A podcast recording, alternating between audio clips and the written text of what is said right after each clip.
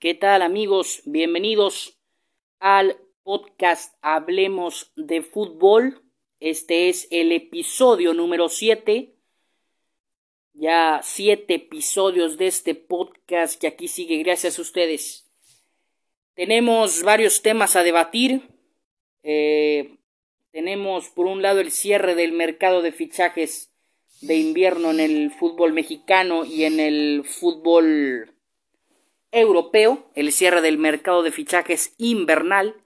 Y por otro lado tenemos que hablar obviamente de la actuación que está teniendo el conjunto de Tigres representando dignamente a la CONCACAF al momento, eh, haciendo una participación extraordinaria, todos los jugadores eh, de una gran manera en este Mundial de Clubes que al momento es una, una participación eh, exitosa la que está teniendo el conjunto de Tigres ya con el segundo lugar asegurado. Es simplemente la mejor participación no de un equipo mexicano, de un equipo de CONCACAF en este Mundial de Clubes, antes conocido simplemente como Copa Intercontinental. Y pues los Tigres, los Tigres de época, los Tigres de Pizarro, los Tigres de Ayala, de Dueñas, de Guiñac, de Nahuel Guzmán y principalmente de Ricardo Ferretti y del ingeniero Alejandro Rodríguez haciendo historia, historia pura en el Mundial de Clubes de la FIFA. Bueno amigos, ese tema lo dejamos de lado por un momento y nos vamos con lo que pasó el 31 de enero, que fue el cierre de fichajes, del cierre del mercado, mejor dicho, de fichajes. Eh, el último podcast que grabamos fue en el mes de noviembre, en que recordamos a Diego Armando Maradona por su, por su sensible fallecimiento. Y ese fue el último podcast que grabamos y de ahí a la fecha han ocurrido muchas cosas importantes en el fútbol mundial. Bueno, vámonos con los fichajes porque resulta ser que Givanildo Vieira, Luis Fernando Sousa, mejor conocido como Hulk, este delantero, centro delantero brasileño de 33 años, es nuevo jugador del Atlético Mineiro eh, el nuevo compañero del exjugador de los Tigres, Eduardo Vargas, que salió apenas hace seis meses del conjunto de los Tigres. El Eduardo Vargas, eh, que fue contratado por el cuadro del Atlético Mineiro, ahora como compañero de Hulk, que también se confirma y esa será la delantera del conjunto del Mineirao. Eh, ambos dirigidos por Jorge Sampaoli, este director técnico argentino que hizo historia con la selección chilena, en la cual también dirigió Eduardo Vargas y además también lo dirigió en el equipo de la Universidad de Chile en su país. Bueno, y otro de los fichajes que se dieron importantes retornos en el fútbol en el fútbol mundial fue el regreso a su país no natal, pero sí tiene ascendencia el alemán, el mediocampista de 28 años Mesut Özil, que por primera vez jugará en el fútbol turco debido a que el Fenerbahce lo contrata por dos años. Este jugador que ha militado en equipos como Real Madrid en la Liga de España y el Arsenal en la Liga de la Premier League de Inglaterra. Mesut Özil, nuevo jugador del Fenerbahce, firmó por dos años. Otra de las contrataciones fue la del defensa central francés Upamecano, eh, Emmanuel Upamecano, procedente de Leipzig, llega al conjunto de Liverpool, que se sigue reforzando con gente, con gente joven este defensa eh, francés Upamecano lleva una Copa del Mundo, la que disputó en Rusia 2018. Tiene apenas 23 años y ya se convierte en nuevo jugador del Liverpool. Otra de las contrataciones de Liverpool fue de este joven llamado Ben Davis, procedente, este joven de Gales, 26 eh, años, es defensa tanto como central como derecho. maneja los dos perfiles, es nuevo jugador de Liverpool que llega procedente del Leicester City, 26 años de este futbolista. Otra de las incorporaciones que se da en este mercado de transferencias de última hora fue la llegada de este delantero de 28 años español, José Rodríguez. Usted lo recordará como jugador del equipo del Real Madrid. Bueno, pues llega, regresa a España después de un proceso con el Paris Saint-Germain, regresa al equipo de Las Palmas, del cual el brasileño, el fenómeno Ronaldo, este, esta exestrella mundial, es directivo del conjunto de Las Palmas y al parecer está haciendo bien las cosas con este equipo que actualmente está en la primera división de España.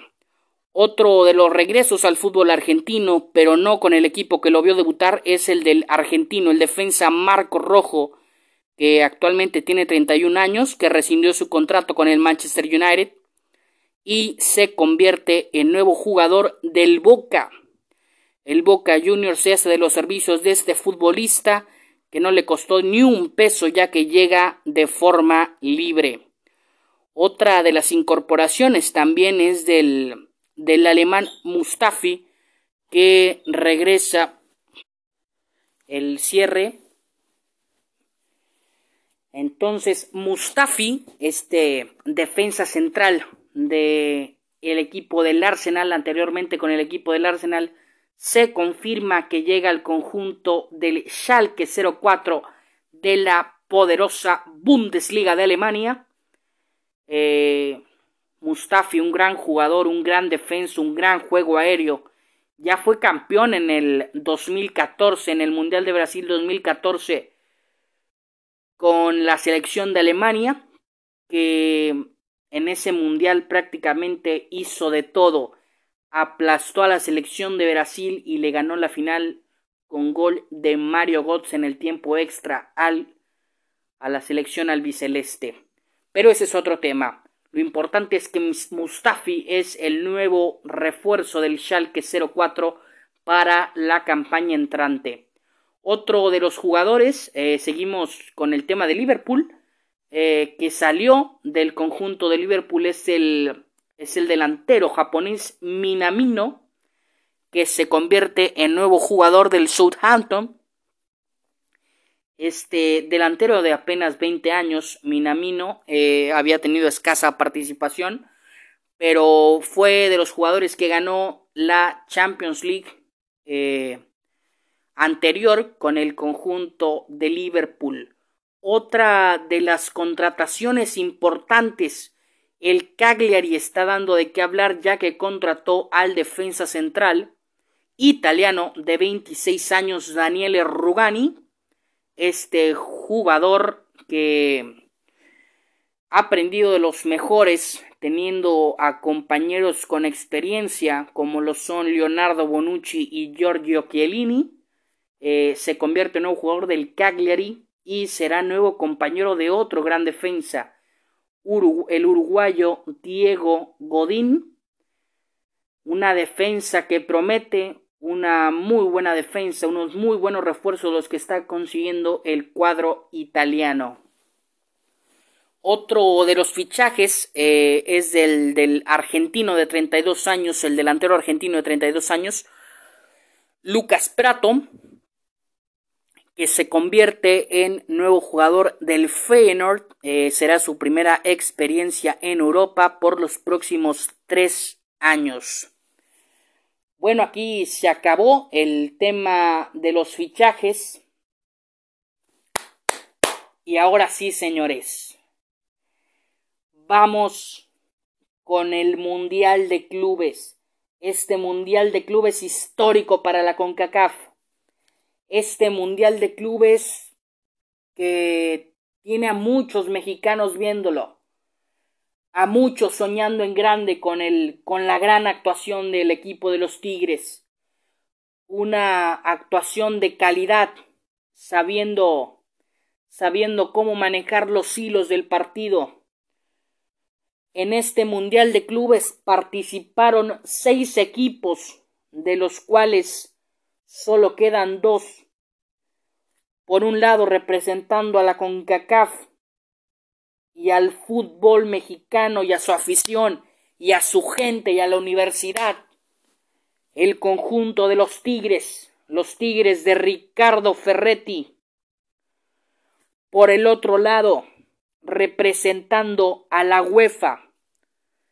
Representando a la UEFA está el Bayern de Múnich, de Lewandowski, de Sané, de Genabri, de Manuel Neuer, de Joshua Kimmich, de Boateng, todos ellos dirigidos por Hansi Flick, este entrenador que ha llegado buscando el sextete. Es el único título que le falta al conjunto del Bayern Múnich para conseguir algo que desde que lo consiguió el Barcelona en el 2009 con Pep Guardiola Ningún equipo lo había logrado. Esta es la oportunidad para los dos equipos. En esta final los dos equipos pueden hacer historia. Una final sin precedentes que tendremos el día jueves, que será a las 12 del día en la ciudad de Rayán, allá en el país de Qatar.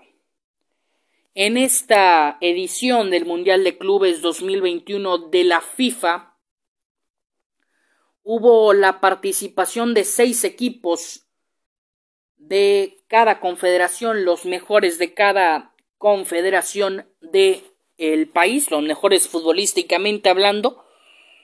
Por el lado de la UEFA el conjunto de los Tigres, por el lado de la UEFA el conjunto del Bayern, disculpe usted, por el lado de CONCACAF, el equipo de los Tigres. Por el lado de CONMEBOL, el equipo de Palmeiras. Por el lado de Asia, el equipo del Ulsan Hyundai. Por el lado de África, el Al Ali. Y por el lado eh, representando a Qatar como sí, como sede de este mundial está el Al Duail. En el primer partido, en el partido inaugural, para conocer a su rival, el cuadro del Ulsan Hyundai enfrentó al Al Duail, o sea, el campeón de la conferencia asiática contra el representante de Qatar. Ese partido lo ganó el conjunto del Ulsan, que al siguiente enfrentó al equipo de Tigres. En el partido vamos a analizar primero el partido del Ulsan ante el cuadro de los Tigres. Un partido que empezó con mucho dinamismo. Un partido empezó complicándose la Tigres eh, en el primer tiempo con un gol eh, prácticamente inesperado del equipo del equipo coreano, un gol a balón parado, que lamentablemente es la debilidad del conjunto de los Tigres, tanto defenderlo como atacarlo. Empezaría el conjunto del Ulsan ganando.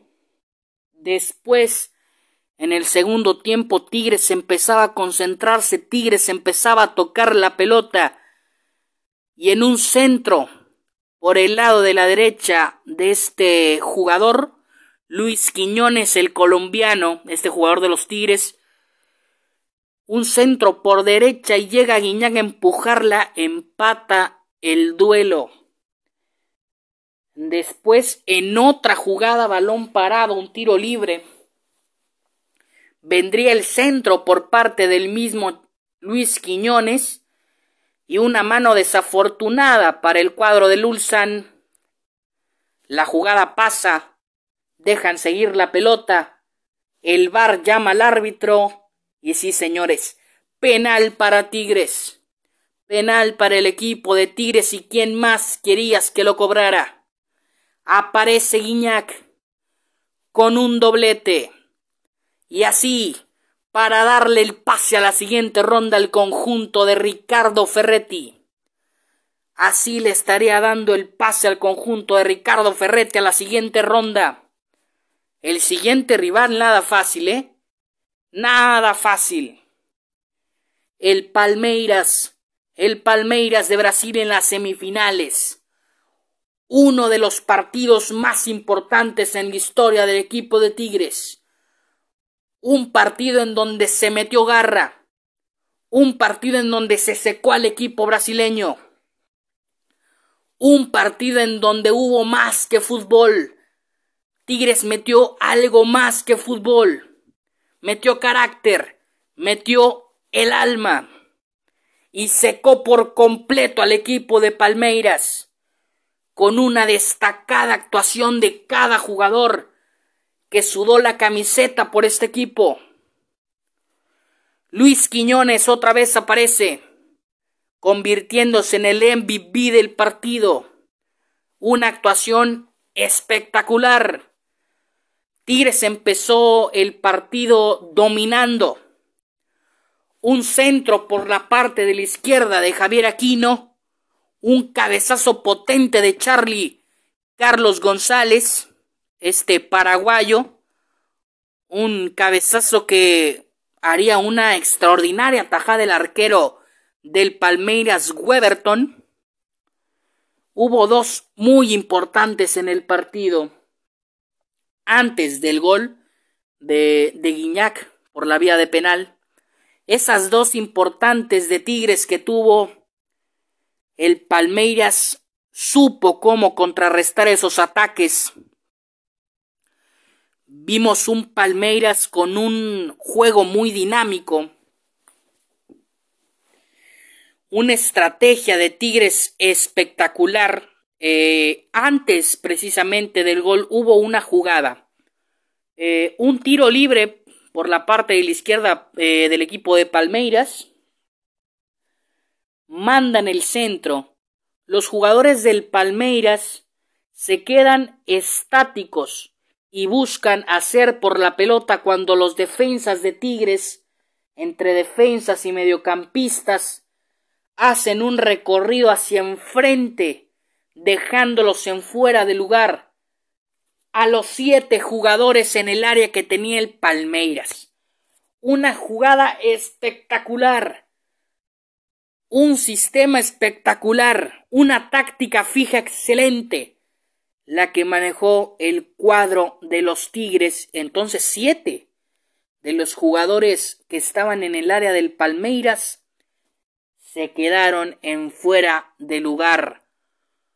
Los del Palmeiras empezaron a discutir con el árbitro. Vimos a un Ronnie desesperado por el conjunto, por el juego que le estaba haciendo el conjunto de los Tigres de, de Ricardo Ferretti. Qué actuación del equipo de Tigres ante el Palmeiras. Partido de todos. Juegazo de todos, por donde veas. El Chaca por la banda de la derecha, volando el Chaca, haciendo barridas espectaculares cuando se ocupaban. Carlos Salcedo, que en el fútbol regio no nos hemos cansado de criticarlo, de no darle el mérito. En este partido hizo lo que nadie. Diego Reyes, un jugador que no a todos nos gusta. También un partido para la historia. Nahuel Guzmán con sus atajadas, Jesús Dueñas con sus barridas, con sus toques de bola, el partido que se aventó Carioca con Pizarro en la contención, un partido memorable, simplemente el mejor partido de Tigres en su historia y el más importante aunque el más importante es el que viene en la final ante el equipo del Bayern de Múnich. Tigres ganó ese partido y se ganó el mérito de estar en la final ante el Bayern. Un gran partido del conjunto de los Tigres. Ya destacábamos que es una actuación de calidad la que tuvo el conjunto de Ricardo Ferretti. Un gran partido disputado de Monterrey Necaxa, Atlante, América, Pachuca, Chivas y Tigres han disputado un Mundial de Clubes antes llamado Copa Intercontinental, en donde jugaba el campeón de la Champions ante el campeón de Libertadores. La mejor actuación que había tenido un equipo mexicano, mejor dicho, de CONCACAF en este Mundial de Clubes, ya con el nuevo formato que está jugando el equipo de los Tigres, que tiene desde el 2011 este formato. La mejor actuación había sido del Monterrey, que en dos ocasiones habían logrado el tercer lugar. Eh, en una ocasión enfrentando al Chelsea, en una ocasión enfrentando al Liverpool, al cual le dieron un partidazo. Eh, otra de las actuaciones estelares fue la del Necaxa, que jugó ante el Real Madrid, al igual que el América. El Necaxa quedó en tercer lugar, el América quedó en cuarto. Eh, otra de las actuaciones, el Atlante, que jugó ante el Barcelona, también de las mejores, obteniendo el cuarto lugar. El Pachuca, también que enfrentó al Gremio, ese partido lo perdió ante el gremio, eh, que en ese momento era campeón de la Libertadores, también obteniendo un cuarto lugar. Y por último están las Chivas, que lamentablemente un sexto lugar, perdiendo todos los partidos del Mundial de Clubes aquella vez, que ganaron la Conca Champions al equipo del Toronto. Tigres, la mejor participación, segundo lugar. Y en su primer ida, la final de Conca Champions, como ustedes saben, se la ganaron al conjunto del LAFC de Carlos Vela, Diego Rossi y compañía con un marcador de 2-1. También empezaron perdiendo el partido con anotación de Blazing, no, con anotación de Diego Rossi y después Guiñac se encargaría de voltear las cosas. Bueno, en este torneo eh, el equipo con más títulos, el equipo que más títulos tiene es el Real Madrid con 7. El equipo con más participaciones es el Auckland City de Australia, que desafortunadamente en esta edición no participó ya que no quedó campeón. Eh, les decía que antes solo se llamaba Copa Intercontinental, en donde jugaba el campeón de la Champions y el campeón de Conmebol y la Copa era representada por una marca de, de autos y se celebraba en el país asiático de Japón. Los goleadores de este Mundial de Clubes, los goleadores históricos, es el portugués Cristiano Ronaldo que tiene siete anotaciones, le sigue Gareth Bale con seis, el uruguayo Luis Suárez, el argentino Lionel Messi con cinco, el argentino César El Chelito Delgado que Tuvo un tiempo en Monterrey también con cinco, los cuales hizo en las tres ediciones, que fue con el equipo de Rayados. Y sigue Guiñac, que al momento lleva tres goles en la justa continental. Pep Guardiola, el más ganador de este torneo, eh, tiene tres copas del Mundial de Clubes, las cuales ganó 2009-2011 con el conjunto del Barcelona y en el 2013 con el Bayern.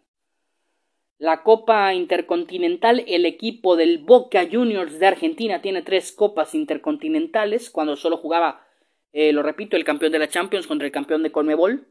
Son tres las copas que tiene el conjunto del Boca Juniors. La primera la ganó en 1977 ante el cuadro del Borussia Mönchengladbach de la primera división alemana la segunda la ganó en el año 2000 ante el cuadro de los Galácticos del Real Madrid. La tercera la ganó ante el Milan por penales, eh, ya sin jugadores como Román Riquelme, como Martín Palermo, con jugadores jóvenes el cuadro de Boca. Recordemos que Martín Palermo y Román Riquelme eran de las joyas de ese equipo. Román Riquelme, un mediocampista excepcional, un mediocampista argentino excepcional y Palermo pues un delantero matón. Martín Palermo, uno de los mejores delanteros argentinos.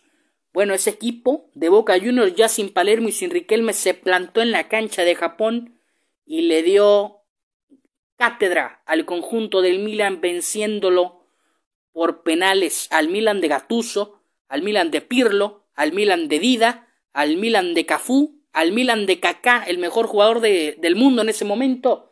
El Boca Juniors se plantó en Japón y lo derrotó por la vía de los penales. El Boca Juniors de Carlos Bianchi, campeón de América. Así queremos ver una actuación del equipo de Tigres en este mundial para coronarlos. En caso de que el Bayern, lo repito, en caso de que el Bayern gane, consigue el sextete, que el único equipo que lo ha conseguido es el conjunto del Barcelona en el 2009.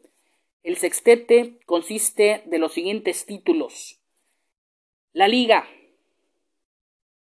la Pocal, la Supercopa de Alemania, la Champions y la Supercopa de Europa son los títulos que tienes en el año futbolístico el cuadro del Bayern. Solo le faltaría el Mundial de Clubes para conseguir el sextete, pero enfrente tiene a un conjunto de Tigres que no deja de soñar. Un conjunto de Tigres que sueña con ser el primer campeón de CONCACAF del mundo. Una historia que usted la va a vivir, la cita con la historia, este jueves a las 12 del día. Pendiente. Todo México. Todo México pendiente de este duelo. Que promete. Que promete. Pensemos en cosas buenas. Tigres a punto de hacer historia, que ya la hizo, consiguiendo al momento el segundo lugar del Mundial de Clubes algo que no había conseguido nadie, ni cierto equipo, en cuatro ocasiones que fue. Tire la mejor participación de un equipo de CONCACAF en un Mundial de Clubes. La cita con la historia será el día jueves. Gracias por escucharme, gracias por darme tu tiempo. Nos vemos en el próximo episodio. Abrazo de gol.